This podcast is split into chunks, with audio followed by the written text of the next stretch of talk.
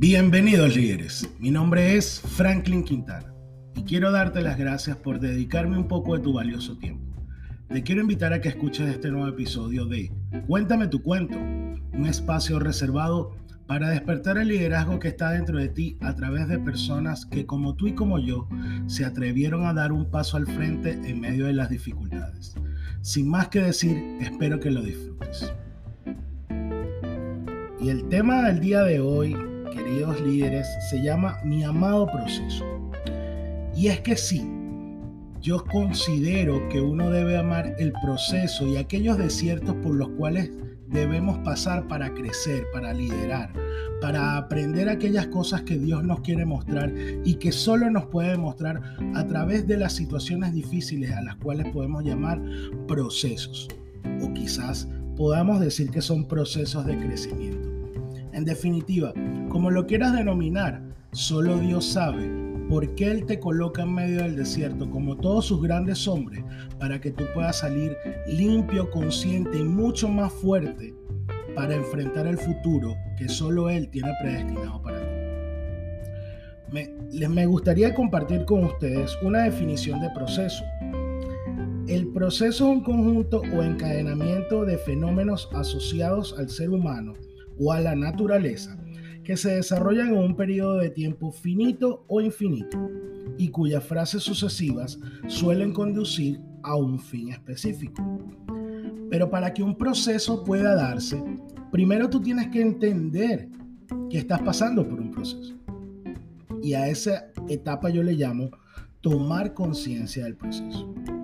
En tu trajinar por los caminos pedregosos de la vida, Existen muchos factores que suelen afectar en lo emocional, físico, mental, pero sobre todo espiritualmente. Tú puedes controlar lo que comes y tus hábitos, créeme, se puede. Además puedes incluso controlar tus pensamientos. Tú puedes contar de que también puedes controlar tus emociones, pero el dominio de tu espíritu solo es de Dios. Es el único aspecto en el cual tú no tienes dominio, ya que funciona tal y como fue diseñado. Para que tu espíritu esté en paz, la única forma es que estés alineado al propósito de Dios. Se alcanza con la obediencia. Para ello debes alcanzar la conciencia y ese es el primer paso. Solo siendo consciente de tu propósito, tu proceso puede ser un camino iluminado en mi experiencia he estado en los dos lados. Vagué sin sentido por mucho tiempo y aunque no soy un iluminado, ya sé quién, ya sé a quién pedirle que encienda la luz. El segundo paso es que tú puedes sufrir el proceso, pero yo creo que es mejor amarlo. En este punto no es más que una decisión ciertamente no es una posición ideal en la que te encuentras en medio del proceso y dependiendo de tu nivel de crecimiento y velocidad de aprendizaje, se pondrá en mejor medida aguda la vida.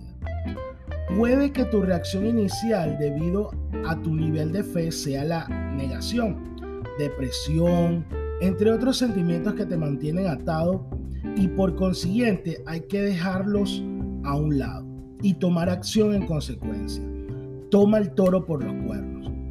El otro lado de la moneda es que cada situación presentada por la cronología del proceso que existe en ti, un profundo agradecimiento y aceptación para con las mismas. Por cada golpe que por cada golpe pones la otra mejilla y das las gracias. Un valiente es reactivo, un resiliente es pasivo, pero un líder siempre es agradecido.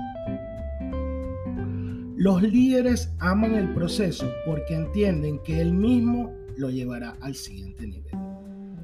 Como tercer paso, quiero decirte que la transformación del proceso. Los procesos no son más que factores de cambio. La mutación de tus pensamientos, tu forma de ver el mundo diferente en la práctica. La verdad es que las situaciones son las mismas o mucho peores créeme que es así. Lo que es transformado en definitiva eres tú como ser evolucionado y la manera de afrontar las situaciones.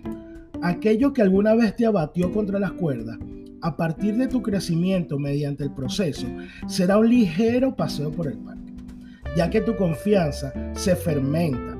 Es evidente que tu relación con Dios mejora en gran medida y allí, mi querido líder, está la clave. Cuando te adueñas de las promesas y las haces tuyas, caminando en obediencia, el propósito está a la vuelta de la esquina. El cuarto paso dice así, estoy listo para el nuevo proceso. La vida es un sin cesar de cambios, transformación, movimientos, decisiones, todo englobado en un marco que cada, de cada proceso personal.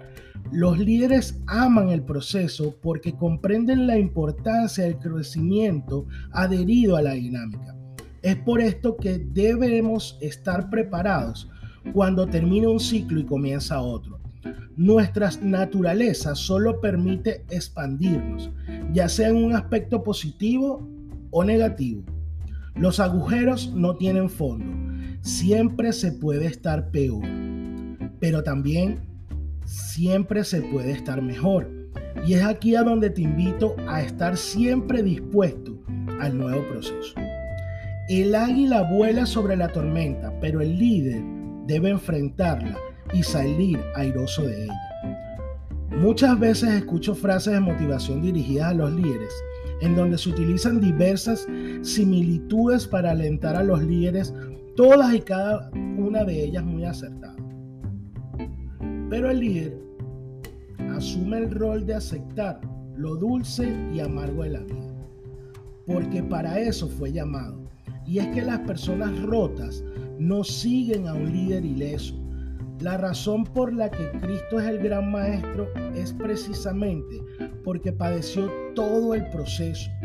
El punto es que en la selva el león es el rey y el líder es la oveja perdida que en medio de ella busca y encuentra el camino a casa, pero además trae al rebaño consigo. Todo en la vida se genera a través de un periodo de tiempo que te transporta de un punto A hacia un punto B. Algunas de ellas suceden de manera natural y otras de manera intencional. Como quiera que sea el punto intermedio o recorrido desde el punto A al B, se llama proceso proceso de embarazo, proceso de crecimiento, proceso de inducción. El punto es que todo vive y necesita un proceso de maduración para gestarse. Hay momentos cruciales en la vida de cualquier persona, hombre o mujer, que define si su liderazgo será de impacto. Algunos son más dolorosos que otros. El líder se hace la pregunta, ¿de dónde ven? Y hasta no resolver ese conflicto, no puede decidir hacia dónde va. Ni siquiera puede entender dónde está. Si éste decide creer que toda su existencia es producto de la casualidad, de una explosión cósmica que dio origen a un organismo y que como resultado el simio evolucionó hasta convertirse en lo que es ahora, es probable que atienda a su naturaleza de simio y no importe mucho la satisfacción monumental, momentánea y personal.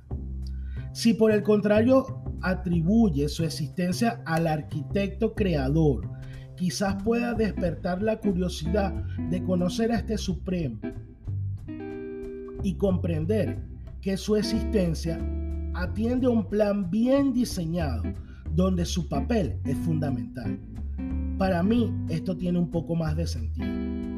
Me cuesta entender cómo un conjunto de personas pensantes y racionales puedan no creer que un objeto solo se creó de la nada.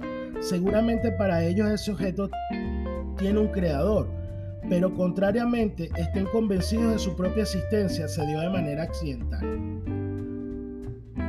Todo atiende a un principio, un proceso y un resultado final. Si en tu vida, líder, hay una o varias situaciones sucediendo al mismo tiempo y no tienes la capacidad de resolverlo, creo que es hora de preguntar a tu creador por las instrucciones. Te sorprenderían las respuestas. Si te quedaste pensando, ¿y ahora qué? Me doy por satisfecho. Feliz día, mis queridos líderes, y que Dios te bendiga. Solo me queda darte las gracias por haber escuchado este podcast llamado Cuéntame tu cuento, un espacio para levantar tu liderazgo en medio de las dificultades. Tú también tienes una historia que contar, así que cuéntame tu cuento.